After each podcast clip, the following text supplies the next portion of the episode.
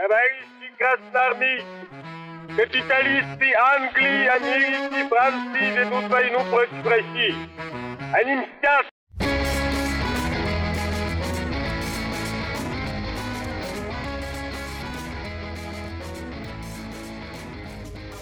Всем привет, это подкаст «Деньги, Джоули, Драконы». Здравствуйте. Здравствуйте, Никита. Здравствуйте, Алан. Ну что, пришло время, пришло время поговорить о страшном, о том, что происходит сейчас э, на заднем плане, а у кого-то на переднем плане в телефонах, на компьютерах. В общем, те, кто купили, те люди, которые купили акции, сейчас, как никто другой, ощущают на себе последствия этих самых покупок. Никита Иванович, вот мы, когда с вами записывали один выпуск для Apple про индекс ДДД, я вам задавал вопрос по поводу того, как обесценился ваш портфель. С учетом того, что произошло, есть ли какие-то изменения? А сейчас надо посмотреть в приложение. Ну не скромничайте. Там, наверное, вы заработали, как медведь, на падении. Улыбается. На данный момент минус 11%. А, то есть еще ушло. А у вас же паи, да, в основном? Нет, почему в основном? А, Где-то процентов, бумаги, да? проц- процентов 40 фондов, да, финексовских, и процентов 60 акций.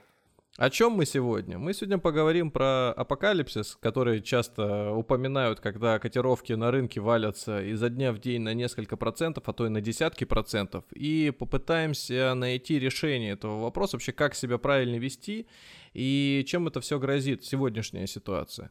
В качестве опорного материала предлагаю нашим слушателям использовать небольшую табличку, но я постараюсь и без нее э, объяснять, но те, кто у нас состоит в группе в Телеграме, э, а те, кто не состоит, могут найти по ссылке в описании этого выпуска, там будет иллюстрация, которую для, на, для нас знала бы она, Дженна Росс 2С на конце. Для того, чтобы лучше разобраться в этой теме, я думаю, что нужно бежать по датам. Нужно просто брать, вытягивать из э, истории те события, которые уже происходили раньше, и попытаться из- получить ответы в сегодняшнем дне. То есть, например, вот мы сейчас о чем говорим в первую очередь? О том, что падает российский рынок. В мире котировки не просаживаются. Там, допустим, индийские индексы растут, на удивление всем. Китайские немножко корректируются, в Америке тоже растут все вверх. А вот Россия падает. И причина этому, что возможный конфликт, возможно какие-то военные столкновения на границе с Украиной. Окей, серьезная тема, надо попытаться поискать в истории, где же что-то подобное было. Ну или вообще что-то похожее, когда котировки валятся на десятки процентов за некоторый период. Как э, выгребались оттуда легко, быстро, или наоборот, это затяжные последствия, которые тянут за собой, может быть, другие сферы экономики, и нам вообще еще будет хуже житься. Вот куда это нас может привести, давайте попробуем разобраться. А прежде чем начнем, естественно, нужно задать э, вопрос к э, представителю от народа. Еще один. Никита Иванович, а вот вы какие кризисы на себе застали? Вот 2008 год, я уверен, что вы застали. Вот еще молодым 98-й. Ну, как-то как, ощу- сказать, заста- застав эти кризисы, я не могу сказать, что они на меня как-то подействовали, потому что ну, в 98-м, разумеется, я еще был в малосознательном возрасте, а в 2008-м я просто еще за- зарабатывал не систематически, а скорее периодически, поэтому сказать, чтобы у, меня как-то пострадали какие-то мои накопления, нет, потому что их не было просто. Когда нет Вот. накоплений, нечему и страдать. Это наш сегодня главный, пожалуй, совет. Вот. Ну? Отличный. Я, Возможно, на кстати, этом стоило и заканчивать выпуск. Я э, очень много таких э, фраз э, слышал в 2008 году, особенно девушки, которые говорили, я буду в себя все вкладывать, и я точно знаю, что мне Разговор о еде. Больше. Ну почему еде? Все в себя вкладывать. Ну, там речь шла о внешности, Да об нет, ну я одежде. просто пошутил. Эта шутка явно лучше, чем твоя предыдущая. М? А не факт, что предыдущая осталась, и я ее не вырезал, правильно? Ну, просто, пр- просто, значит, пусть слушатели поверят на слово. Хорошо. Э, В 2008 году, когда все валилось, ты смотрел новости, следил за этим? У тебя какие были мысли вообще, что мы идем куда-то, там, не знаю, к худшему, что Что, у, что у, меня, у меня не было мыслей, связанных с тем, что те события, которые происходили на наших южных границах, как-то влияют на показатели рыночной там, стоимости активов каких-то или чего-то еще. Я себе голову такими вещами просто это не забивал. Я понимал, что, естественно, э, глобально в каком-то общечеловеческом масштабе для э, экономик тех стран, которые втянуты в конфликты, э, как бы сами эти конфликты не очень хорошо оборачиваются. Но опять же, не всегда.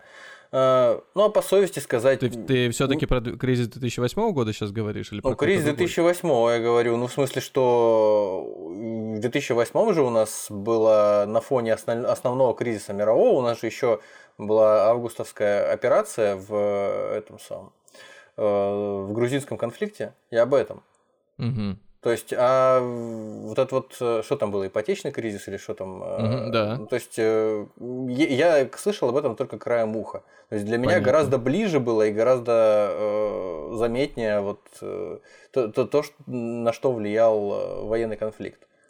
Ну, августовская история, она скорее имела такой маленький гвоздик в гробу на тот момент финансового рынка, и она довольно скоротечная была. А вот сам по себе э, само по себе падение рынков, если в России оно началось, ну мы вернемся еще к этому, началось там в начале лета, так вот основательно и летело до конца года, то в том же, в тех же Соединенных Штатах гораздо раньше. Ну да ладно, давайте переходить к сути. Если Давайте. вы открыли график и видите, что там начинается с 73 года, то, конечно же, это не первый кризис, который был.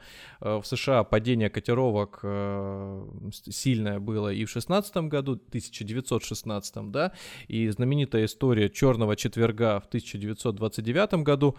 Ну вот, наверное, с него и начнем. Черный четверг, 1929 год, 24 октября. Котировки на фондовом рынке тогда были по индексу Dow Jones 5 440 пускай будет, э, ну, просто единиц, да, значение.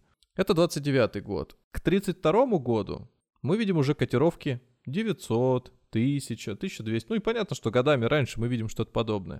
То есть получается, что рынок довольно сильно свалился. И это произошло одномоментно. Какие причины могут быть? Ну вот, Многие называют, что причиной такого сильного падения была перекупленность акций. То есть на рынок вышли э, частные инвесторы, это мы с вами, да, слушатели, это вот просто вот как было у нас в 2020 году, вышли люди на рынок, стали сами покупать, и причем они, э, если мы сейчас с вами имеем доступ к какой-то информации, да, то есть можем в интернет зайти, что-то по компаниям почитать, или, например, нам, когда мы через э, приложение делаем, бывает иногда хоть какое-то дают описание бумаги, которую мы покупаем. То есть не просто там название компания А, она написана компания А, выручка, например, такая-то, рейтинг у нее такой-то. Ну или если нам самим интересно, мы можем посмотреть. Да даже мы элементарно можем посмотреть на ее график и понять, что с ней вообще происходит. В тот же момент люди могли только прессу читать и, естественно, пользоваться сарафанным радио, слухами какими-то. И, конечно же, когда ты вкладываешь одну копеечку, вторую копеечку, а сосед говорит, да я это сделал еще раньше, уже заработал 200%, тебя побуждает еще вложить. И, короче говоря, по цепной реакции это все приводит к тому, что из одной тысячи э, по индексу мы уже видим 5000. А, как только на рынке случается небольшая просадка, она может быть связана с объективными, субъективными вещами, крупный фонд выходит из рынка, игроки наверху, которые покупали, ну или не так давно, они начинают что делать? Выходить, бояться, да, ну у тех, которые там заходили, например, на уровне в 2000, ну все хорошо еще, ну что там на 10% упало, просто волнение легкое. Таким образом, по цепной реакции тогда, в 29 году, и все заемные деньги и прочее рассказали рынку, во-первых, о словосочетании margin call, о том, что когда все валится и ты занимал много денег, то тебе нужно долги-то возвращать, и это еще сильнее сильнее просаживает э, рынки вниз. Слава общем... богу, можно было рассказывать не просто так, а хотя бы уже телефоны к этому моменту изобретены были. Вот как тяжело было на бирже работать с, с понятием margin call до изобретения телефонов, вот это вот конечно, вопрос вопросов. Маржин голубь. Не надо было никому звонить, э, просто в конце дня подводили все результаты, так называемый клиринг проходил, и сколько кто там кому был должен, сводилось вручную, конечно. Никто там, какие компьютеры. Все вручную. Но, конечно, и объем сделок был не такой большой. Глотки там разрывали, люди, понятно, с ума сходили.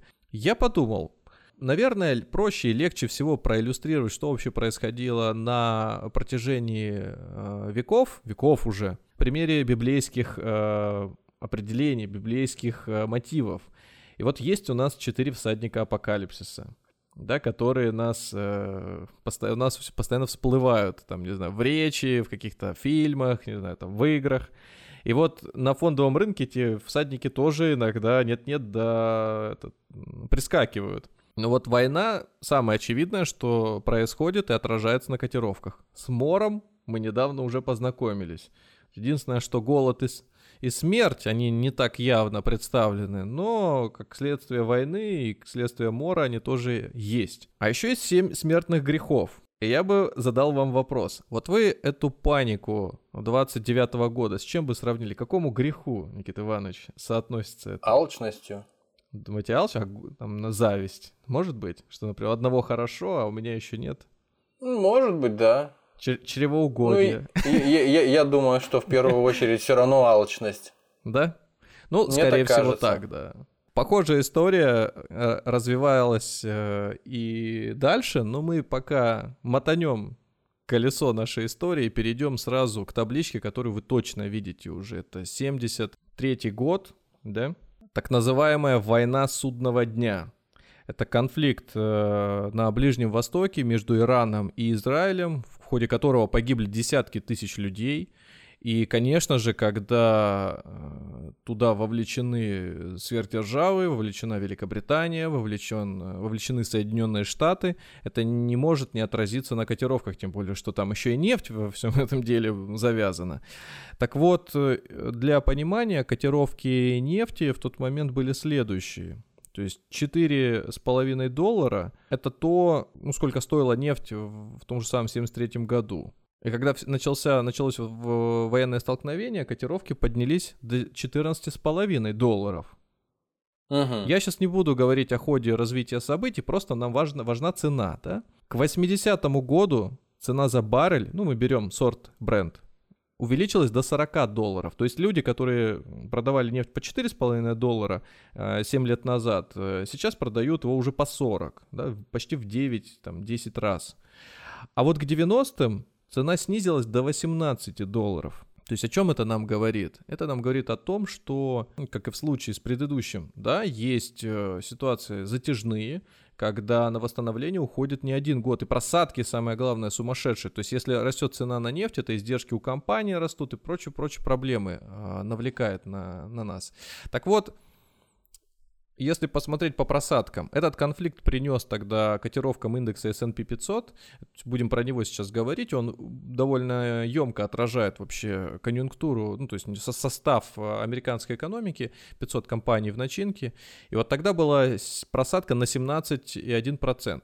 Общая продолжительность падения составляла 27 дней, а время на восстановление котировок э, ушло порядка 5 лет. То есть 1475 дней до момента возвращения на исходную точку, когда рынок восстановился. То есть это больше относится к тем, кто покупал на пике и решил ничего не делать. Вот просто ждать, когда его деньги снова ну, вернутся на исходную. 1475 дней. После этого был опять же кризис в Иране. Это была известная история с захватом заложников ам- американских э, послов. То есть, когда была смена власти э, в Иране, да, э, предыдущего монарха Мохаммеда Реза Пехлеви Да. свергали. Группа оппозиционеров на тот момент, да, революционеров, молодых э, ребят, студентов ворвалась в американское посольство и, соответственно, взяла в заложники людей, требуя, значит, исключить влияние США из внутренней политики, ну и так далее. Это миллион долларов и самолет. Но подробнее об этом деле можно посмотреть э, в фильме «Операция Арго» с Беном Аффлеком. Там играет, собственно, сам Бен Аффлек, там играет э, Брайан Крэнстон из э, «Во все тяжкие» сериала. Фильм хороший, фильм получил Оскары. Бен Аффлек получил, по-моему, за сценарий Оскар. То есть, э, и он довольно интересно э, там, отображает все аспекты, что получилось и что не получилось.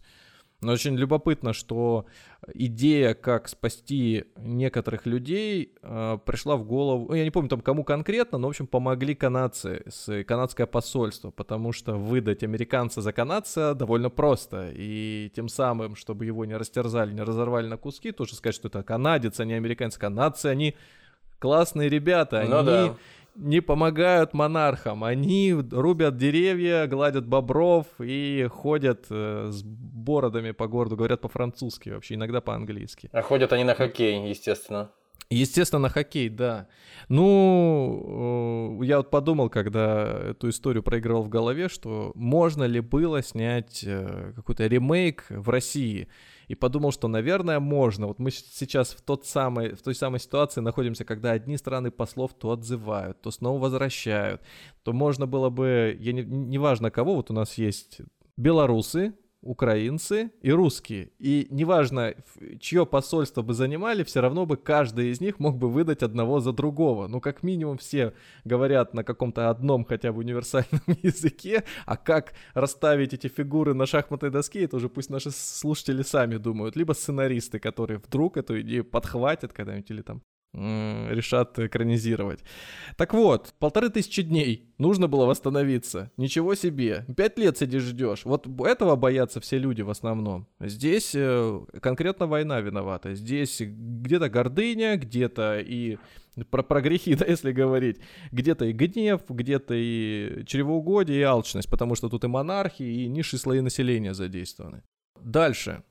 Черный понедельник. 13 октября 1987 года падение акций, падение людей из окон, самая вот знаменитая история того, как э, часто приводят в пример, э, заканчиваются кризисы, или, скажем, начинаются, да, последствия какого-то кризиса, когда это все в котировках на рынке отражается. Как раз на тот 28... самый день, когда проявил свой правительский талант наш знаменитый Насим Талеб. Насим, Насим Талеб, да. Но он еще к восьмому году скорее, да, там активизировался. Но, в принципе, с 80, э, 2008, э, да, э, к, значит, после 87 года можно, в принципе, каждый день говорить, что что-то случится, и таких событий можно было бы насчитать еще аж 7-8 штук. Даже, даже, наверное, около 10, если считать какие-то не сильно важные события. То есть можно стать Насимом Талебом даже прямо сейчас.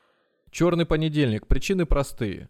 С одной стороны, ссылаются на то, что была э, допущена ошибка в торговых роботах, они привели к тому, что сильно, ну, то есть из-за их спекуляций и обвалился рынок. А некоторые считают, что все-таки это монетарная политика азиатских, европейских и, собственно, самих Соединенных Штатов, да. Но мы не будем сейчас разбираться в этом кризисе, просто скажем, что падение составило 28,5%, а время на, на восстановление ушло 400 дней. Кстати, забыл сказать, что с э, захватом заложников э, восстановление рынка произошло за почти за 2 месяца, 51 день, да. Тоже падение котировок на 10%, тоже на графике можете посмотреть. Вот. В него не обязательно смотреть постоянно, просто вот в моменте возвращаться, сопоставлять. Я раньше проводил такое упражнение, я это на каком-то из выпусков уже говорил. Вот представьте, что на графике нет никаких надписей. Вы просто видите график S&P 500, неважно, за 100 лет там видите график Dow Джонса, S&P тогда еще не было смотрите, что очевидно там видны сразу сильные провалы, а попытайтесь, не зная никаких дат, угадать, где был какой кризис. Ну, просто где была Великая депрессия. Да вы ее никогда не найдете там. Где были вот те же самые войны на Ближнем Востоке. Не найдете. Вот просто по графику, по каким-то резким всплескам не поймете, что к чему относится. И даже не придадите этому значения. Вам кажется, ну неважно, ну это какая-то ерунда там, да, ну какое-то небольшое падение. Сейчас просто расхождения такие уже там с тысячи на другую другую тысячу летит, а там они не видны из-за масштаба.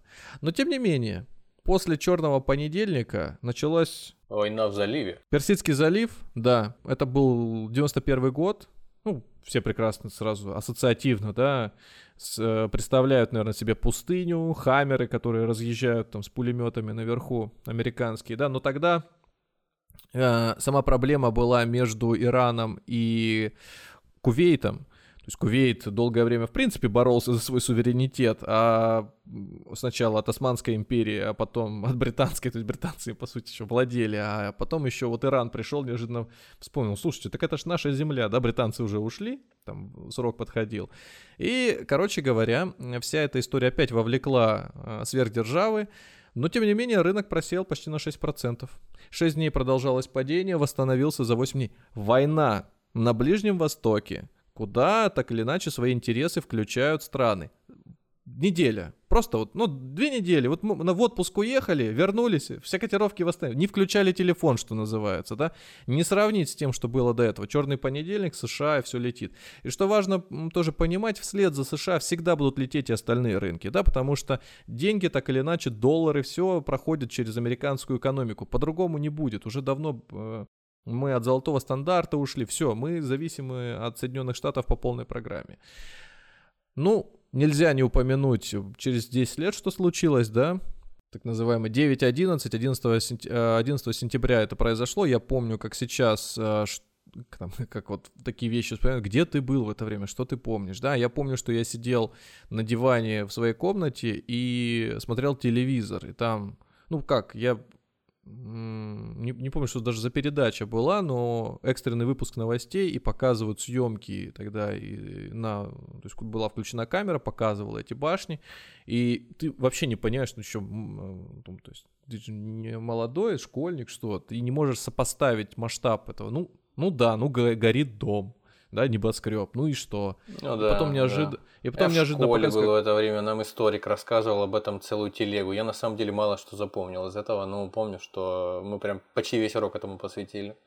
Да, влетает самолет, просто как будто бы голливудский фильм смотришь вот наяву потом еще, потом все это падает, и ты просто, ну, ты, да, ты понимаешь, что это где-то далеко, что это очень важно, но вот это эхо до тебя не долетает, и ты все равно продолжаешь к этому относиться довольно цинично, как-то просто, но без, без э, там, доли сарказма. Я хочу сказать, что в тот момент, или там иронии, хочу сказать, что действительно думал, что и нас вовлекут то есть вот эта вот война какая-то будет глобальная, какие-то мысли были такие очень сложные. Поэтому сейчас, сейчас-то, конечно, воспринималось бы все по-другому, но тем не менее, рынки тогда просели почти на 12%, все это длилось 6 дней, восстановление заняло 15 дней.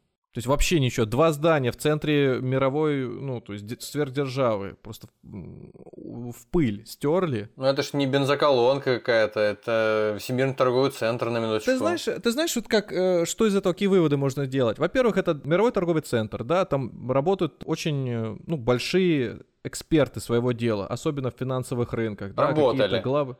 Это отчасти говорит нам о том, что если сейчас топ-менеджмент поменять в крупных корпорациях, которые там, наверное, были, то для восстановления нужно буквально вот 15 дней. Ну, это если, да, если компания отлаженная, да. Как говорил один умный полководец, да, незаменимых людей нет. Да, именно так. Как бы это ни звучало, а это действительно так, вот цифры показывают. Конечно, для каких-то компаний, где основное лицо, возможно, было э, скажем, локомотивом э, всего э, бизнес-процесса, тогда, наверное, да. В остальном, конечно, ну, там есть всегда кому заменить.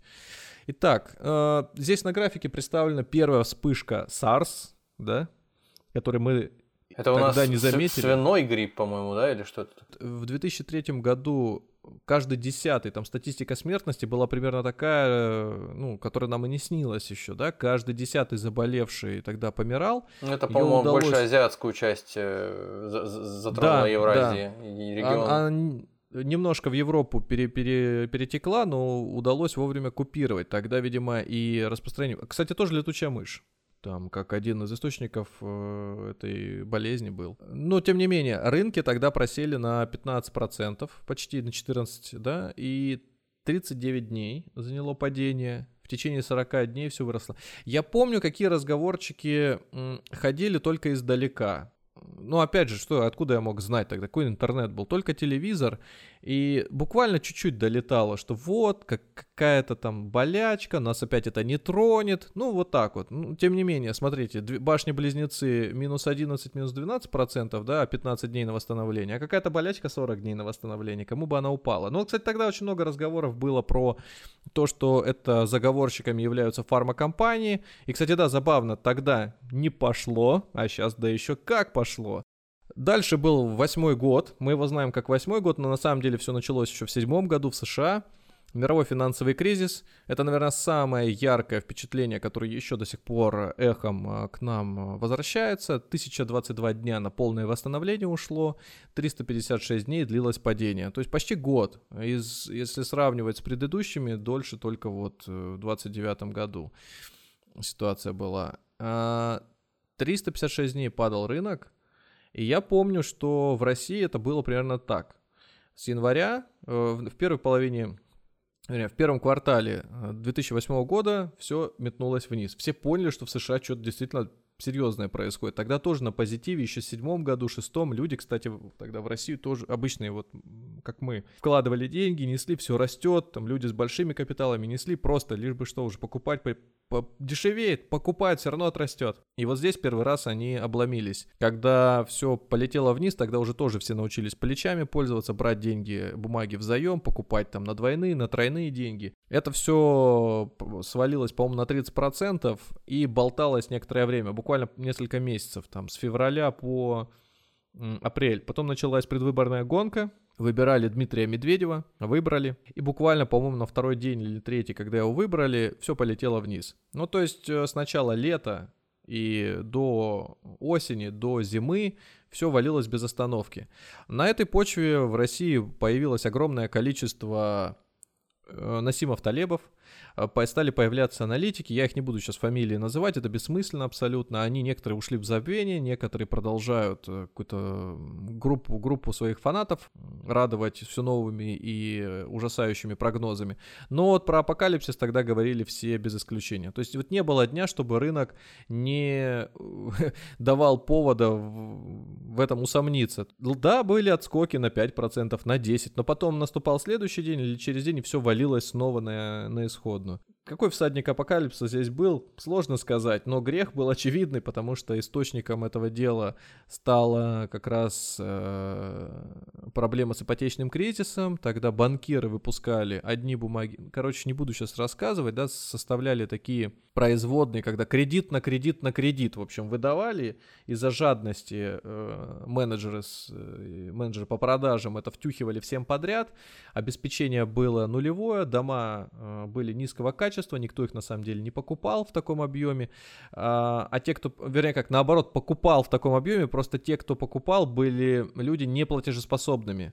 То есть там была история такая, что э, выдавались ипотечные кредиты кому угодно. Ты приходишь просто я, и тебе уже пожалуйста, ипотека на новый дом. Все, не так, важно. Это было только в тот момент, э, в то, в то, в то время, в те плюс-минус несколько лет, или это вообще до 2008 года такая была ситуация в США, выдавали всем подряд ипотеки? Да, до 2008 года так и было, но э, когда началось, не скажу, такой анализ не проводил. Тем не менее, тогда просто еще на эти же бумаги их, их снова перезакладывали. То есть ты выдаешь ипотеку, и этот долг ты, ну, там, как говорится, тебе э, мистер Смит должен вернуть, например, 5%, да, каждый год приносить э, денег. Ты такой думаешь, ага, давай-ка я перепродам этот долг еще кому-нибудь, и там, кому нужно, чтобы хотя бы 4% приносил. Ты выпускаешь бумагу на этот инструмент, еще другому перезакладываешь, он берет деньги, накупает их много, больше, чем надо, тем самым у него вместо 4% получается там 7%.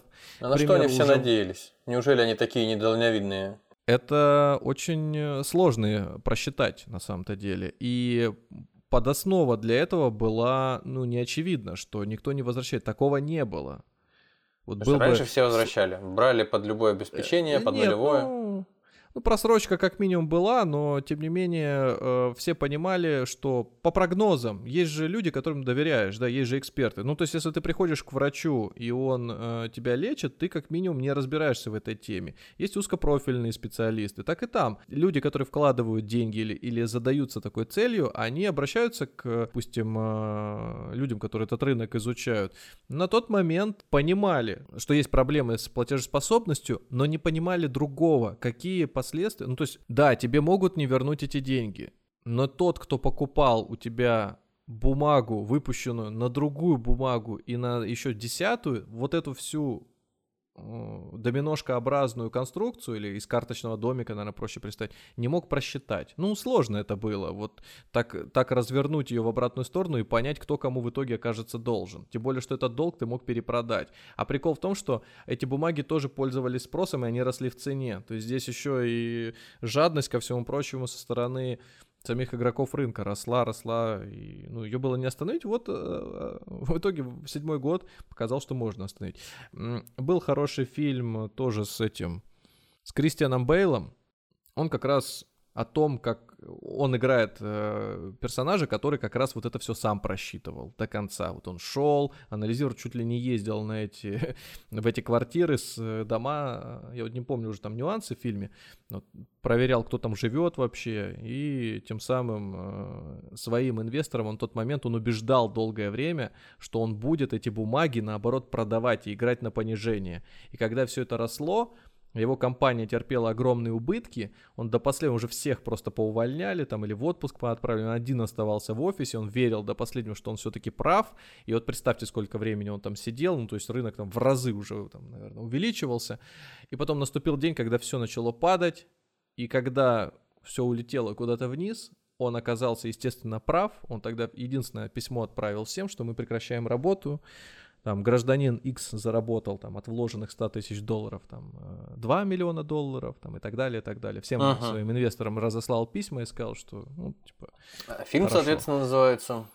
А фильм, собственно, называется «Игра на понижение». Да, я вот хотел еще сказать, что это «Игра на понижение», но думаю, ладно, может, еще какой-то фильм, может, я просто не знаю. Да, у меня в голове путается фильм «Маржин Кол», да, «Игра на понижение», этот по-английски «Big Short» называется, «Большой шорт», да, вот зашортил, вот, ну, по сути, про него, да, там очень много на фоне происходит, но рас, а, расписывающую ситуацию, ну, вот он есть. Если хотите больше разобраться в кризисе 2008 года, но без технических подробностей, хороший еще фильм uh, «Too Big to Fail», слишком большой, чтобы провалиться. Очень неплохо показывает некоторые моменты, которые действительно в реальности имели место быть, как э, вел себя один из э, ну, управленцев э, банка Lehman Brothers, как он пытался его спасти. Вот, собственно, жертвой этого кризиса стало то, что Lehman Brothers на тот момент, ну, представьте, что вот у нас в стране есть Сбербанк 1, Сбербанк 2, Сбербанк 3. Вот один из них, э, ну, и все они коммерческие, безусловно, и не государственные.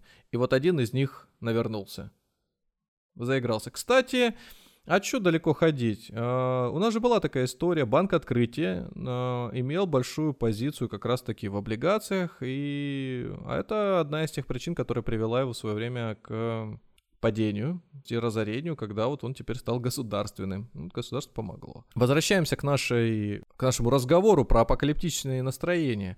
2008 год очень сильно тогда подкосил вообще веру в фондовый рынок. Люди отказывались нести туда деньги. И, конечно же, на восстановление и в России потребовалось достаточно долгое время. То есть вот, например, мерилом индекса э, в тот момент был не даже не обязательно МВБ, а РТС. Вот он с начала года валился. И вот в мае когда, ну, можно сказать, была пиковая точка, значение индекса было, ну, порядка 2000, да, там 1966, там 80 и так далее. А свалился он 500, 493, вот эти вот минимальные значения были, представляете, да? То есть в 4 раза, просто в 4 раза. Вложил миллион, получил 250, а? Вы не положь. Приблизился он к значениям в 1900, хотя бы там уже где-то рядом ходил, только к 2011 году. То есть три года на восстановление уходило по индексу.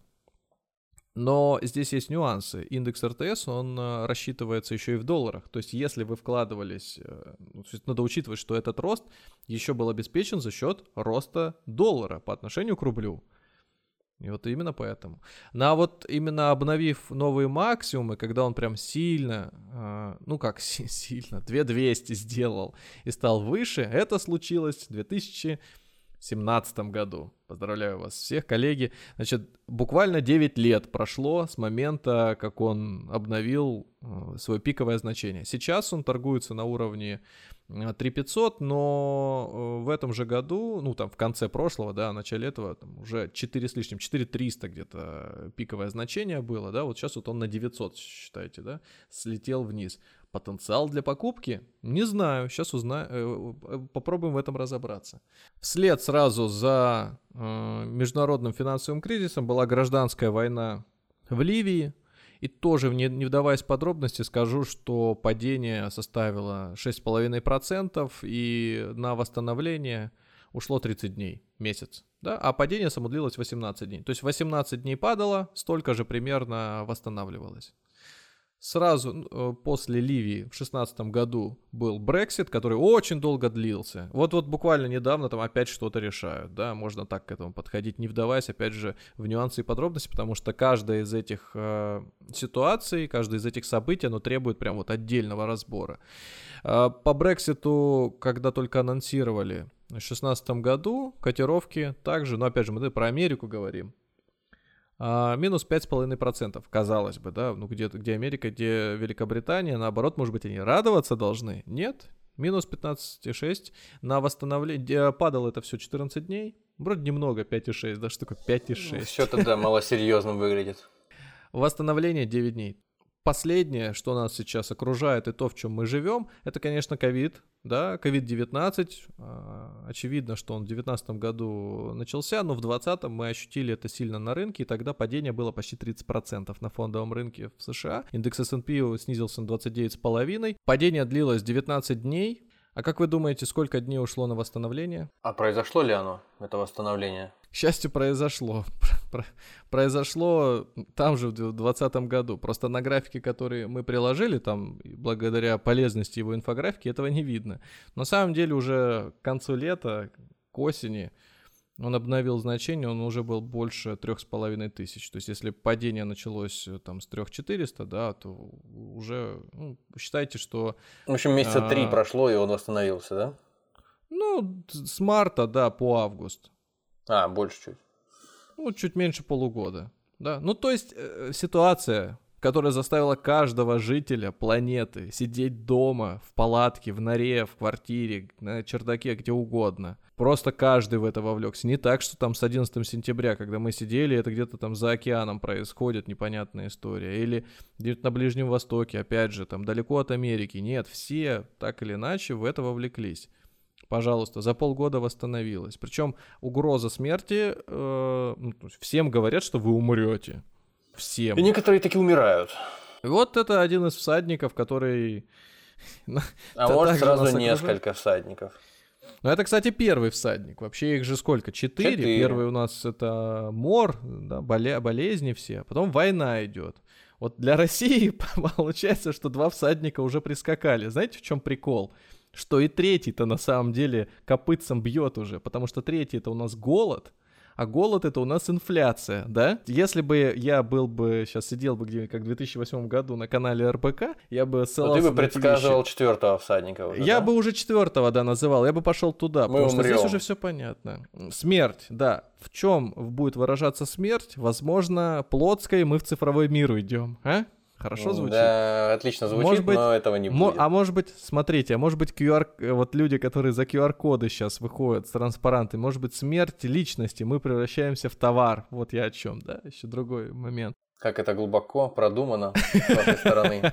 Прямо у меня перехватывает дух каждый поворот событий. Это... Смотрите, но это касается только России, да? Вот остальной весь мир не знает же этих проблем. В Соединенных Штатах индекс э, S&P сейчас почти 4,5 тысячи. То есть, если мы тут сейчас э, дно копаем, там, ну, по крайней мере, сильно-сильно э, скорректировались, то в Штатах обновляются максимумы. Да, там есть небольшая коррекция, но на фоне ошеломительного роста даже за там, оставшийся 20 год это, конечно, сумасшествие. Но и рост был вызван, опять же, тем, что и много денег вливалось, и людей поддерживали, они в рынок вкладывались. Ну, и... ну долго ли, много ли им осталось потерпеть, э, пока и они ощутят на себе что-то подобное тому, что с нами сейчас происходит? Я вот это хороший грядущем, вопрос. грядущем повышении ключевой ставки мы с вами сейчас записываемся, да, вот уже больше 40 минут, наверное, получается. История такая, что нам сейчас нужно к выводам подойти. Давайте теперь вот, да, от лирической нотки, ну, как мы ее сохраним, просто попытаемся найти какие-то ответы на наши вопросы. Значит, мы рассмотрели, повспоминали как минимум несколько а, событий, которые приводили к затяжным падениям. Мы поняли, что затяжные падения характерны не только для Соединенных Штатов, они вовлекают в себя и другие экономики, в частности Россию. Начал я с того, что привел кризис, который вот в табличке не, отор- не отражен, но тем не менее имеет очень важные последствия за собой и вовлеченность именно нас. Это спекулянты, это люди, которые приходят на рынок только заработать. У них нет желания инвестировать. Инвестор приходит для того, чтобы как минимум сохранить, сохранить и защититься от инфляции. Заработать, безусловно, это один из факторов, но он не единственный и не основной. Как говорят, зарабатывать нужно на работе. А вот здесь скорее не про это. Такая же история и с вкладами. То есть вклад это один из способов вложения, инвестирования денег. Неважно, э, там, этот вклад вам приносит большие проценты или маленькие, это способ, которым можно пользоваться. Э, рынок такой же. Вот те люди, которые в 2020 году э, много инвестировали, э, увидели, что бывает стремительный рост. Отчасти он был вызван именно тем, что после ковида все начало расти. Ну, первый, первый локдаун не ковида, а локдауна. Все начало сильно расти, и котировки в Соединенных Штатах были тому ярким примером. Хочу сказать, что вот подобное восстановление после кризиса э, стремительное в, в Штатах это редкость. И поэтому многие как раз-таки, когда задавали вопрос, когда и мы тоже свой подкаст начинали, во что лучше вкладываться, в американский или российский рынок, мы говорили, ну, американский, наверное, нежелательно, а он пер тогда очень сильно. И именно не понимая того, что происходит, из-за непонимания вот этой природы такого всплеска, а, лично мной, я и не рекомендовал это делать. Поэтому сейчас мы можем увидеть вполне себе закономерные события, обратные, когда рынок в Штатах начнет корректироваться. А, инфляцию там никто не отменял. И вслед за коррекцией рынка в Америке, возможно, потянет и нас. Но так как мы уже свалились, то высока вероятность, что мы просто дольше будем восстанавливаться, либо восстановимся, но сильного роста у нас не будет, который, может быть, многие ждут. Что ты предлагаешь, да, какие ответы, что же делать? Действительно. У нас, э, у нас на пороге еще и военное столкновение – я специально не говорю слово война, потому что никакой войне здесь речи пока не идет. Есть э, перепалка между дипломатами, есть э, какие-то высказывания отдельных личностей, но пока мы и прогнозировать, и ставку на это делать не хотим. Значит, что получается? Мы записываемся в тот момент, когда уже очередной виток вроде как положительных новостей пошел, что все уходит, конфликт немножко стухает, да, напряжение снижается, и на российском рынке все пошло вверх. Некоторые бумаги очень сильно восстановились, там в день, там, по-моему, акции Газпрома больше 8% показали, на следующий день еще, по-моему, на 2 восстановились подросли, то есть это от минимумов. А, ну и отдельные компании тоже были не хуже. В основном э, в выигрышных позициях всегда после резкого падения оказываются те самые голубые фишки, самые популярные компании на рынке. Компании, вот если помните как в выпуске, когда я рассказывал, какие выбирать для покупки, по обороту. Вот просто по обороту смотрите, какие самые э, в лидерах находятся, вот они будут первыми в выигрыше. Все остальные, скорее всего, запоздают. Если хотите, как вариант, можете приглядеться к ним, найти там что-то интересное, какие-нибудь металлурги, какие-нибудь тоже, ну, то есть для России, да, в первую очередь. Сырье, в общем. С промыш... да, да, да. Сырье и зависимо от сырья, какая-нибудь промышленность. Вот, все остальное, какие-нибудь ритейлеры, авиаперевозчики, телекоммуникации, это все вообще очередь третьего, четвертого там, порядка, потому что, ну, как правило, сейчас будут еще наблюдать за ситуацией, только если все будет более-менее в порядке, по чуть-чуть еще и их покупать, потому что не, непонятно еще, закончилась э, вся ситуация или нет, напряжение. У нас есть конфликт на границе, у нас есть потенциально падение акций в США, у нас есть э, проблемы в Китае, тоже не надо их исключать. Но Китай, он несколько все-таки отстранен от основного рынка, и мы от него в меньшей степени зависим. То есть э, в выигрышном положении будут, конечно, Соединенные Штаты, если с Китаем что-то случится. Вот. Я не буду себя строить сейчас диванного аналитика, я хочу сказать следующее, что каждое событие, которое я до этого перечислял, война, э, болезни, крах на финансовых рынках, мировые, э, только в США, локальный, все всегда восстанавливалось. И важно здесь понять следующее, что даже те события, которые требовали для восстановления не один год, не давали оснований полагать, вот сейчас не дают оснований полагать, что в них нельзя было вкладываться. То есть даже когда кто-то купил наверху, если это были последние деньги, ну, конечно, так действовать нельзя один раз покупать на все, а который покупал, может быть, потом с какой-то периодичностью. Я не говорю про усреднение на падение, а просто покупал даже когда рынок сильно не растет, понимая, что та экономика, в которую он вкладывается, она рано или поздно восстановится. Но это касается всех держав. Вот, вот если брать Э, страны, включая Россию в 20 веке, да, начиная с того момента, когда Россия начала существовать после Советского Союза, да, где можно было на бирже что-то инвестировать, Европа, Штаты, да, то все всегда восстанавливались. Даже Россия после своего потрясения в 98 году, он здесь на графике не представлен, конечно же, это график индекса США, но тем не менее, а, даже тогда госдолг мы не смогли оплатить, случилось, что случилось, доллар тогда подскочил в разы, многие пострадали, многие остались вот голодные ходили,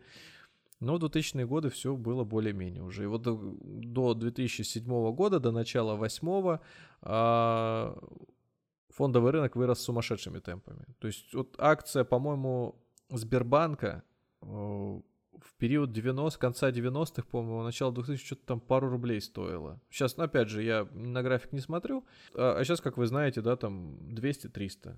Ну, и, скорее всего, в перспективах, может быть, там и к 500 когда-нибудь придет. Ну, вот просто у какой-нибудь вашей бабушки затесался месячный оклад там где-то в этих деньгах, да, вот она купила эти акции в депозитарии хранятся. Вот э, некоторые считают, что бумаги, которые когда-то там достались по наследству, это полная фигня. Да, многие такие были, когда акционерное общество привлекали к э, покупке своих сотрудников, вот, э, тем самым, да, они этот капитал реинвестировали или крали, там уже как угодно может быть. А, но если это компания, которая существует до сих пор, Сбербанк, Газпром, Норильский никель, да, в эти акции спокойно можно из депозитария, если они в документарном чудом виде у вас еще сохранились, а, обналичить, продать. Ну, только вам налог придется, скорее всего, заплатить со всей стоимости. Надо посмотреть, распространяются ли льготы на настолько долгое хранение, а скорее всего нет. Вот, то, тем не менее, это очень много денег. Это ваш биткоин, это ваш биткоин. Мы заканчиваем. Я не дал прямого ответа, потому что, к сожалению, его нет. Но я постарался вам привести пример того, что даже в самых сложных ситуациях в первую очередь не стоит полагаться на людей, которые только кошмарят, которые только ужасные вещи вам рассказывают. А всегда есть вы, всегда есть возможность сравнить события, которые происходили ранее, а, вас, вам будут говорить, что это, так, это первый раз, такого никогда не было. Да, ну, наверное, явление конкретно такое никогда не повторялось. Но, тем не менее, а, рынок продолжает э, функционировать, его не отключают, и мы относительно него смотрим, что происходит с нашими деньгами. Все еще это а, еще один из шагов цифровизации, которые нас всех окружают, перевода денег из наличных э, в безналичную форму. И я думаю, что э, если мы посвятим, ну, мы с вами, да, в частности, будем пос посвятим хоть немножко времени перед тем, как что-то купить, изучить эту тему, то, возможно, и объем денег изменится, и наше спокойствие, что мы в кризис покупаем не на самом верху, а где-нибудь внизу, впоследствии через полгода или там как по отдельным Э, индексом через э, тысячу дней окажется не точкой восстановления, а точкой, когда мы заработали более чем процентов с двухзначной цифрой, а не с однозначной. Кроме того, мне вспомнилось, что недавно прочитал э, якобы по статистике относительно S&P 500, те, кто умудрялись покупать на одном лишь падении за последние там, годы, десятилетия, этот индекс, и те, кто в противоположность первым, соответственно, покупали регулярно, небольшими порциями, вкладывали деньги туда. В общем, разница между их э, успехом, мы будем так говорить, в результате по информации на данный момент, она вот там составила меньше процента. То есть э, те люди, которые считали, что они вот заходят прямо на самом ми- минимуме и на этом заработают хорошо, вроде как вышло так, что и те, и другие примерно одну и ту же сумму заработать смогли. Я не знаю, насколько это, конечно, стопроцентная информация, но мы, в принципе, об этом постоянно и говорим, по большому счету в результате. А, ну, конечно, кон- да, конечно. Но только, есть, те, э... только те э, вторые, которые инвестировали по чуть-чуть и все время, и ни на что не обращали внимания, они не нервничали. Ну, будем надеяться, что они не нервничали так, как... Нервничали, другие. не, все нервничают. Вот у, у меня, допустим, э, весь прошлый год была порядочная прибыль по бумагам, да, которую отчасти я где-то там зафиксировал.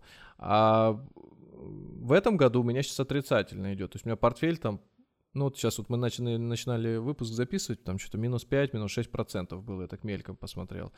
Ну вот, ну и что? Ну, то есть я должен что, с ума сходить? Ну, я видел много различных последствий, я понимаю, что дальше систематически буду продолжать вкладываться, и все. То есть я, ну, я при этом переживал чуть-чуть, что, ну, мало ли что. Ладно, мы заканчиваем, но у нас напоследок э, небольшое как обычно в э, программе Фыры, в, в шоу Футурама обычно, ну не то, что обычно, часто начинается каждый эпизод с того, что все главные герои сидят в общей комнате, заходит старый профессор, который возглавляет компанию, в которой они работают, и говорит «Good news for everyone!» И после этого происходит какая-нибудь херня, в которую втянуты обычно бывают Фрай и все остальные. И все еле-еле выживают в конце. Так, ну, у нас, у нас получше, конечно, история. В прошлом году, когда мы записывали выпуск про поменяться местами, как э, два трейдера, один из которых э, Эдди Мерфи, торговали э, апельсиновым соком, мы конкурс, короче говоря, сделали. И в рамках этого конкурса надо было угадать, сколько же главные герои заработали. Так вот, мы знаем, кто эти три победителя. Кто максимально близко назвал э, правильный ответ – и правильным ответом является цифра 1 миллион 402 тысячи 758 долларов и 62 цента. Короче говоря, там многие меня спрашивали, как же ты эту цифру посчитал? Значит, я сейчас не буду всю математику эту озвучивать. Самое главное, для того, чтобы посчитать правильный ответ, я не использовал промежуточные цены, по которым главные герои могли покупать. Мне было важно э, конечная цена, начальная цена и то, с каким коэффициентом, ну скажем так, с каким плечом они этот э, актив покупали.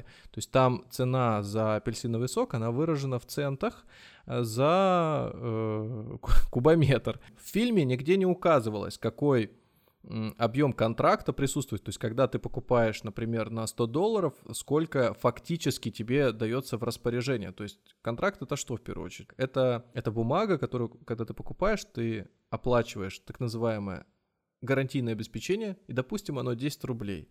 Но фактически в рынке при торговле у тебя будут участвовать не 10 рублей, а 100 рублей. И получается коэффициент 10, 10 на 10, 100, то есть в десятикратном объеме. Какой был на тот момент э, вот этот вот самый коэффициент, да, вот это плечо, я не нашел. То есть я его примерно посчитал и сопоставил вообще с теми деньгами, которые проиграли главные злодеи, которые имели в распоряжении главные герои.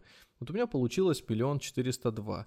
Если, э, ну, то есть у нас были несколько э, слушателей, которые пытались сами рассчитать, кто-то даже находил э, варианты из интернета, где люди тоже просто от балды брали деньги, брали вот эти плечо от балды, просто вот ни, ни на что не опираясь. Вот мне кажется, что у них было столько-то денег, и они заработали там десятки миллионов долларов, ну, это какие-то сумасшедшие вообще вещи.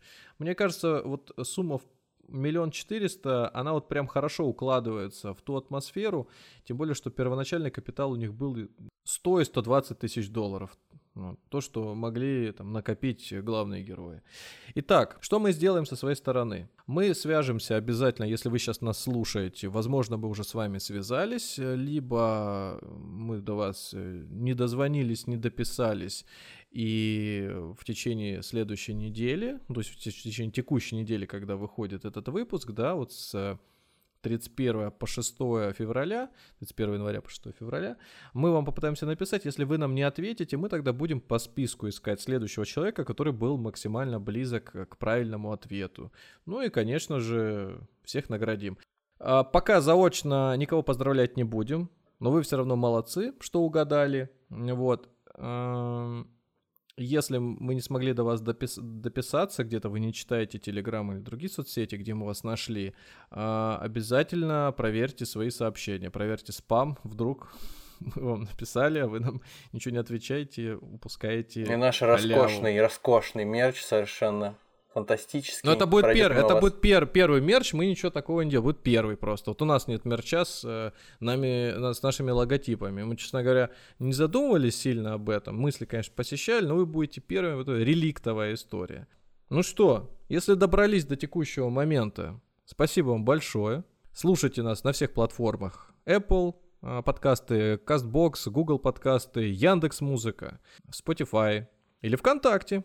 ВКонтакте тоже есть подкасты. Я в свое время, когда мы только запускались, очень удивился, что э, там прям вот такие есть нишевые вещи, которых нет нигде, только ВКонтакте. Ну, где вам удобно, там и слушайте. Если что-то у нас не получается, есть какие-то замечания, обязательно давайте нам знать. Мы принимаем все близко к сердцу и стараемся исправиться. Спасибо. До свидания. Всего вам доброго.